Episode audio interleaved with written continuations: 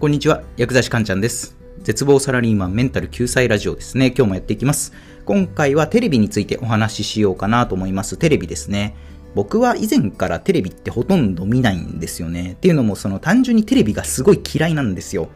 まあ今の時代ね、テレビはほぼオワコン化してて、みんなもし見るのであれば YouTube 見たりとかが多いですよね。まあでもテレビってやっぱ至るところにまだ残っててですね、まあいくらオワコン化したとはいえ、家を一歩出ればですね、テレビってやっぱ至るところにあるわけですよ。で、僕はその前の職場の薬局で待合室に、まあ患者さん用にテレビが置いてあったんですよね。まあ嫌でもそのテレビの音とか仕事中流れてくるんですよ。耳に入ってくるわけですね。で、その時つくづく感じたことは、テレビってやっぱ見るだけ損ですよねってことなんですよ。そこで今回はテレビを見ない方がいい理由というテーマでお話をしていきます。テレビはなぜ見ない方がいいのか、またテレビを見ない代わりに私たちは何をすればいいのか、ぜひ参考にしてみてください。ということで、今日のテーマの結論ですね。テレビを見ない方がいい理由。それは、報道されている情報が部分的に切り取られているからですね。報道されている情報が部分的に切り取られているから。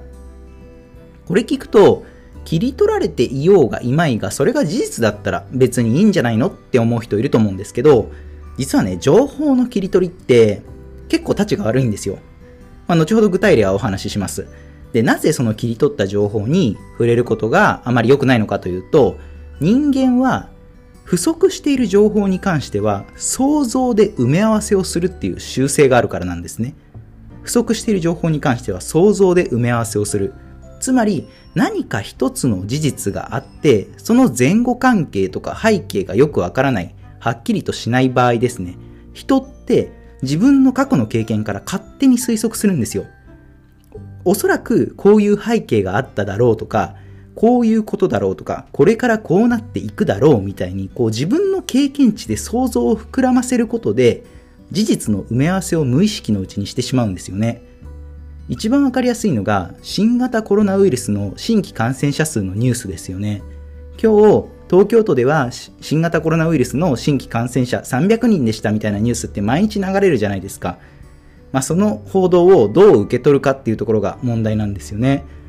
まあ、信頼度の高いニュースサイトとか本とか、まあ、あとは YouTube とかでもいいですけど、普段からテレビ以外の媒体で情報収集をしている、いわゆるそういった情報リテラシーの高い人であれば特に問題はないんですけど、情報の収集源がテレビだけの人だと結構危険なんですよ。まあ、確かにね、そのニュースとかでテレビで流れている新型コロナウイルスの新規感染者数っていうのは事実なんですよ。正しいことではあるんですよね。300人っていう数字に誤りはないんですよ。ただ、忘れてはならないのが、他にも重要な数字ってたくさんあるよねってことなんです。まあ、それこそね、新型コロナウイルスに感染した人もいるけど、一方で治った人っていうのも何百人何千人といるわけですよね。で、あとは PCR 検査数もそれこそ昨年1月とかに比べたら今だともうはるかに増えてるわけですよ。まあ検査数増やしたら陽性になる人もそりゃ増えるよねっていうことを踏まえた上で今日東京都の新規感染者数が300人でしたっていう情報に触れるのであればそれは問題ないんですけどやっぱほとんどの人はねそんなこと考えてないんですよね。その僕前勤めてた薬局でまあ、高齢の患者さんと新型コロナウイルスの話になったんですよ。で、その高齢の患者さん、こう言ってたんですよね。今日は東京都の新規感染者数が300人だってさ、このまま行くとどんどん感染者が増えてってみんな感染しちゃうよね、みたいなことを言ってたんですね。まあその言葉のはっきりとしたシーンはわからないですけど、おそらくその高齢者の患者さんは、言ってしまえばそれこそ映画のバイオハザード、わかります？あのゾンビがどんどん増えていくあの映画、バイオハザードですね。そんなバイオハザードみたいに、どんどんみんな感染して、感染者がボッコボコ増えていくみたいなイメージを持たれてたと思うんですよね、その高齢の患者さんは。で、これが想像で埋め合わせをしてしまうデメリットなんですよね。っていうのは、その新規感染者数が毎日300人だったとしても、その裏で治っている人が毎日1000人いたら、新規コロナウイルスの感染者数って日に日に増えてくんじゃなくてむしろ減ってくはずじゃないですか。まあもちろんこれは例えばの話ですけど、そういった背景の情報も踏まえた上で、そのニュースで報道されている切り取りの情報を見るならいいんですけど、まあ実際問題それはかなり難しいですよねってお話です。で、切り取られた情報のその空白になっている部分を事実ではなく想像で埋め合わせてしまうと変な思い込みにつながってしまうんですよね。で、思い込みってめちゃくちゃ厄介で人間一回思い込んじゃうとそっから脱出するのってなかなか難しいんですよ。で、まあこれはちょっと余談ですけど、まあそういった思い込みに拍車をかけるのが報道番組というなんかのコメンテーターですよね、コメンテーター。で、コメンテーターの言葉って細かく聞いてるとわかると思うんですけど、本当に根拠に基づいて言ってる内容ってほとんどないんですよ。で、しかもコメントする人がその分野の専門家とかだったら別ですけど、ほとんどが全く関係ない素人じゃないですか。そう、コメンテーターって不確定な要素に対して、ただ個人の感想を述べているだけなんですよね。でそんな報道をね、一般市民がひたすら見続けることって、やっぱね、デメリットしかないんですよ。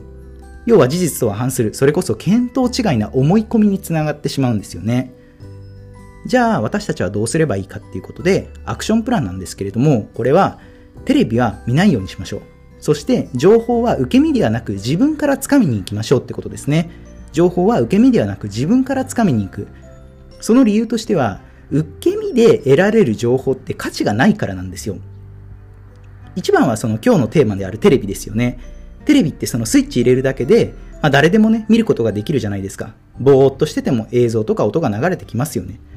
そういう自分から掴みに行ってない情報って価値がないどころか悪影響でしかないんですよね。まあそれこそね、人間の脳ってメモリが限られてるので、不確定要素、それこそ、まあ素人の個人がどう思ってるとかの意見とかって、全くもって無駄な知識じゃないですか。なので、その信頼性のあるそのニュースサイトを調べてみるとか、まあ、その分野に関する本を読んでみるとかして、自分から情報をつかみに行くことがとても大切なんですよね。で、情報って、自分がこれを知りたいと思ったものを自分で調べて取りに行くから価値があるんですよね。そう、なので、テレビは卒業して、自分で情報をつかみに行って、で、コメンテーターの意見なんかじゃなくて、自分の意見、考えっていうのを構築していきましょうねっていう、今日はそういったお話でした。では、最後、まとめですね。今日のテーマ、テレビを見ない方がいい理由。これは報道されている情報が部分的に切り取られているからですね。具体的なアクションプランはテレビは見ないようにしましょう。そして情報は受け身ではなく自分からつかみに行きましょうということですね。では今回の内容は以上になります。いかがだったでしょうか？あなたの人生がグッドライフになりますように薬剤師かんちゃんでした。では皆さん、次回もまたお会いしましょう。さようなら。